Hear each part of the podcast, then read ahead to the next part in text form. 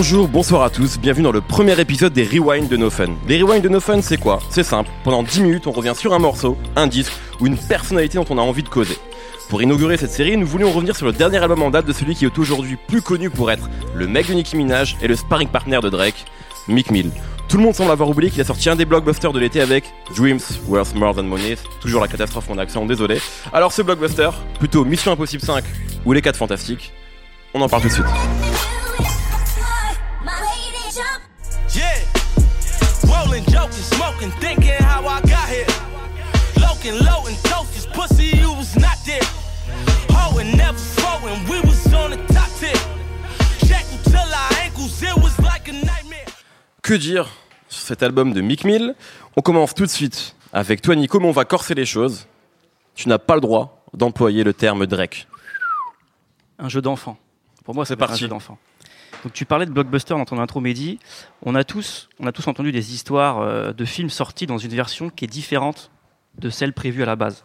Souvent, le réal, il a une vision, une envie, et puis le distributeur, le producteur ou la chaîne a besoin de répondre à certains impératifs, de plaire à certains publics. Donc on ajoute une scène, on en coupe une autre ou on change la fin. Malgré ça, entre les cicatrices que vont laisser ces, ces petites modifications, on arrive toujours à apercevoir ce qu'était l'idée de départ. Et parfois, le résultat un peu bâtard et imparfait, ça rend le film ou l'œuvre encore plus sympathique que ce qu'elle aurait peut-être été. Et c'est un peu l'effet que m'a fait euh, cet album de Mick Mill.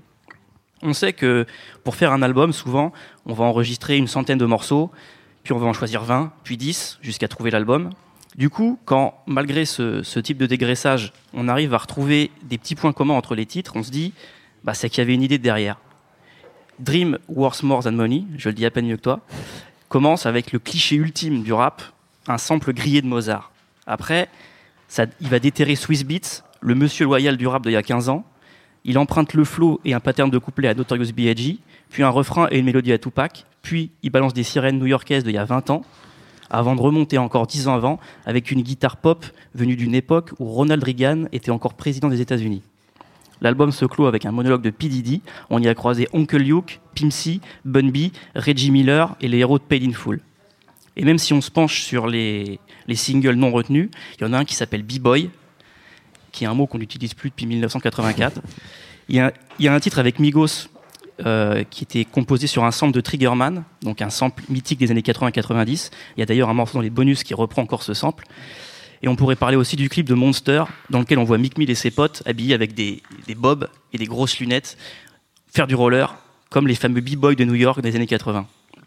Alors après, sur cet album, il y a des titres R&B, des singles euh, un peu plus crossover, qui sont voilà des tentatives de faire de ce disque un blockbuster, comme tu disais.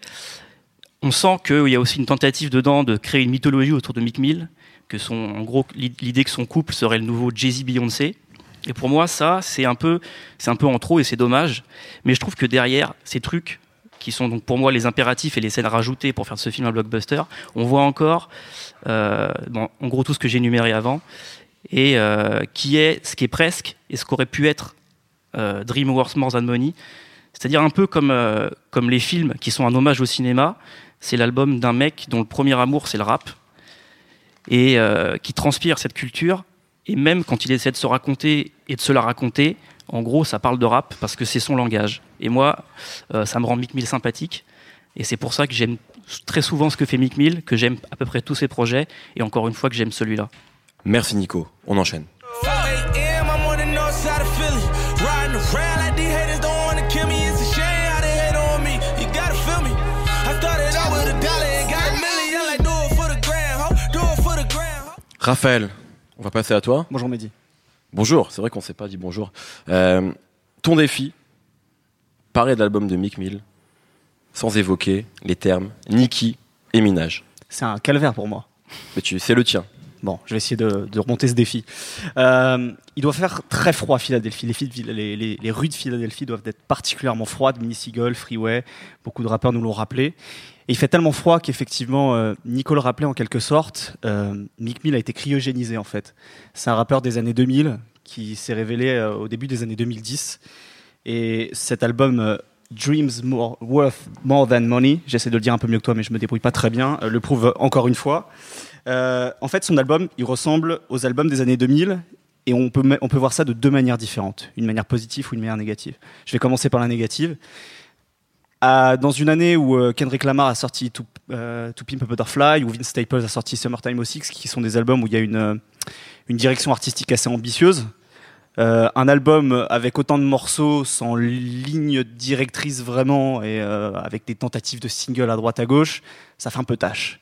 Et en même temps, c'est ce qui fait aussi la différence de Mick Mill cette année, c'est-à-dire qu'il a sorti un album qui aurait pu sortir il y a 10, il y a 10 ans de ça, mais qui sonne quand même actuel.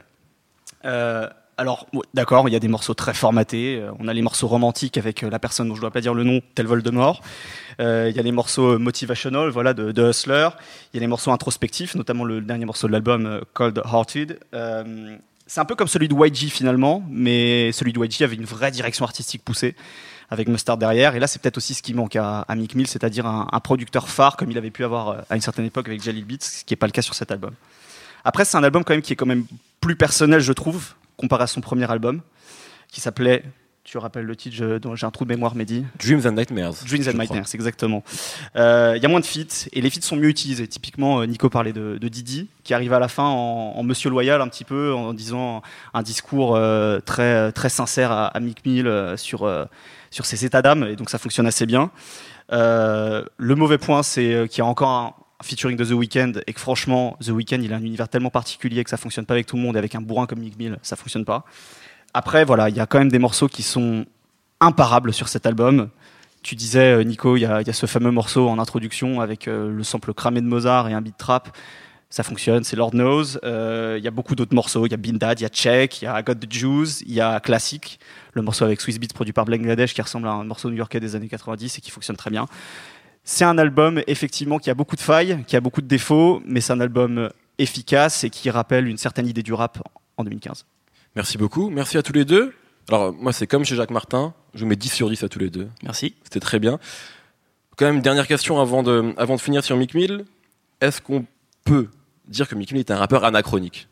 Bah complètement. C'est ce que vous avez dit finalement. Ouais ouais. Et puis on quand on, voit le traitement qu'a eu son espèce de bif avec Drake. Là, on peut le dire, ça y est. Là, on peut le dire, on peut enfin dire son Nicki Minaj, Nicki Minaj, Nicki Minaj, ça va mieux. C'est, à mon avis, euh, dans les années 90, un mec qui serait arrivé en disant Ouais, le plus gros rappeur, il se fait ghostwriter par quelqu'un d'autre. Tout le monde aurait dit c'est super, un mec qui dit la vérité enfin, qui ne se pas, se pas voir par le système. Aujourd'hui, on voit que Mick Mill, eh ben, il se fait euh, insulter quotidiennement sur les réseaux sociaux, euh, qu'il est la risée des magazines spécialisés. Donc pour ça, effectivement, c'est un rappeur anachronique. Il a une mentalité d'il y a 15 ans. Il n'a pas compris. Enfin, il n'a pas compris. C'est juste qu'il il, reste lui-même et que voilà, il est forcément déconnecté de comment ça fonctionne aujourd'hui. Très bien. Peut-être pour finir, un morceau, votre morceau préféré à tous les deux de Mick Mill. C'est pas évident, il y en a beaucoup entre les mixtapes et les albums studio, mais euh, si vous deviez en choisir Moi, ce serait le morceau Levels qui est produit par euh, Cardo, euh, qui est un morceau assez incroyable parce que c'est une boucle assez répétitive, une boucle de soul de Lamont Dosier qui a été qui est assez connu dans le rap, mais c'est typique de Mick Mill, c'est-à-dire que le mec est, énervé, il rappe avec ses tripes pendant pendant tout le morceau sur sur cette boucle qui n'en finit pas et pour moi c'est probablement un des meilleurs morceaux de Mick Mill. Il y a toujours aussi ce côté de toute façon rouleau compresseur dans le rap de Mick Mill. il est sur son quad tout le temps, même même quand rappe. Nico bah, Moi j'ai un exemple un peu moins rouleau compresseur et qui est du coup une autre phase de Mick Mill, la phase un peu plus euh, introspective. C'est Lil Nigga Snoopy qui est en gros un, freestyle hommage sur Dream Chasers euh, la dernière. dernière mixtape de la, la 3 je pense. exactement je crois que c'est ça. Euh, donc qui est un, jeune rappeur qui était signé sur le label de Mick Mill et qui est décédé peu de temps après. Et donc Mick Mill en gros lui fait une logie quoi en, en freestylant. Et c'est un morceau tellement cathartique qu'il a été repris pendant l'enterrement de, de, cet enfant là donc enfin vraiment c'est un gros morceau de Mick Mill et ça montre tout son côté euh, hyper émotif en fait. Très bien. Alors moi je vais pas être très original, je pense que je vais citer le, morceau le plus emblématique et l'intro de Dreams and Nightmares qui avait un peu changé la face du monde au moment où c'est sorti. On peut le dire. Merci beaucoup messieurs, le temps est écoulé. Euh, on se retrouve très rapidement pour un prochain rewind de No Fun. Merci au public qui était présent, merci à Sébastien Salis à la technique, merci autant pour son accueil. Retrouvez-nous partout sur internet, SoundCloud, iTunes, YouTube, Deezer, Dailymotion, nous sommes partout. Salut